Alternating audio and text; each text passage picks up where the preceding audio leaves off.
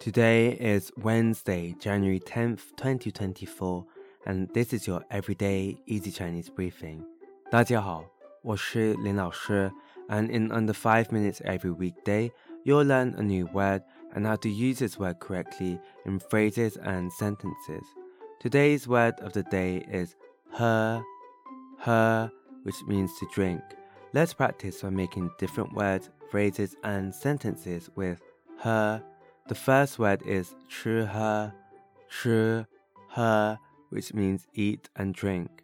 Let's look at each character of this word. Shu means to eat and hē means to drink.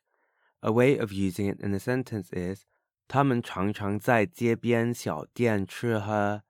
他们常常在街边小店吃喝。They often eat and drink at the roadside stores. Another word we can create with hē is 喝醉,喝醉. This means to get drunk. Let's again look at each character of this word. "Hē" means to drink and 醉 means drunk. A way of using it in a sentence is 他昨晚喝醉了，所以今天早上头很痛。他昨晚喝醉了，所以今天早上头很痛。He got drunk last night, so his head hurts a lot this morning.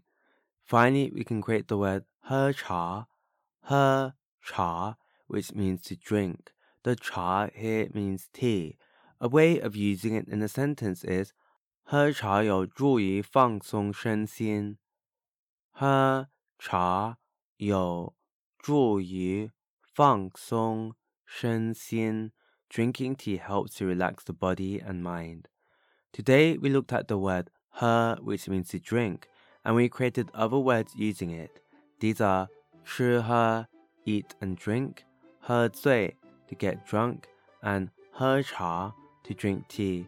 To see this podcast transcript, please head over to the forum section of our website, www.everydayeasychinese.com, where you can find even more free Chinese language resources. See you again soon for more practice.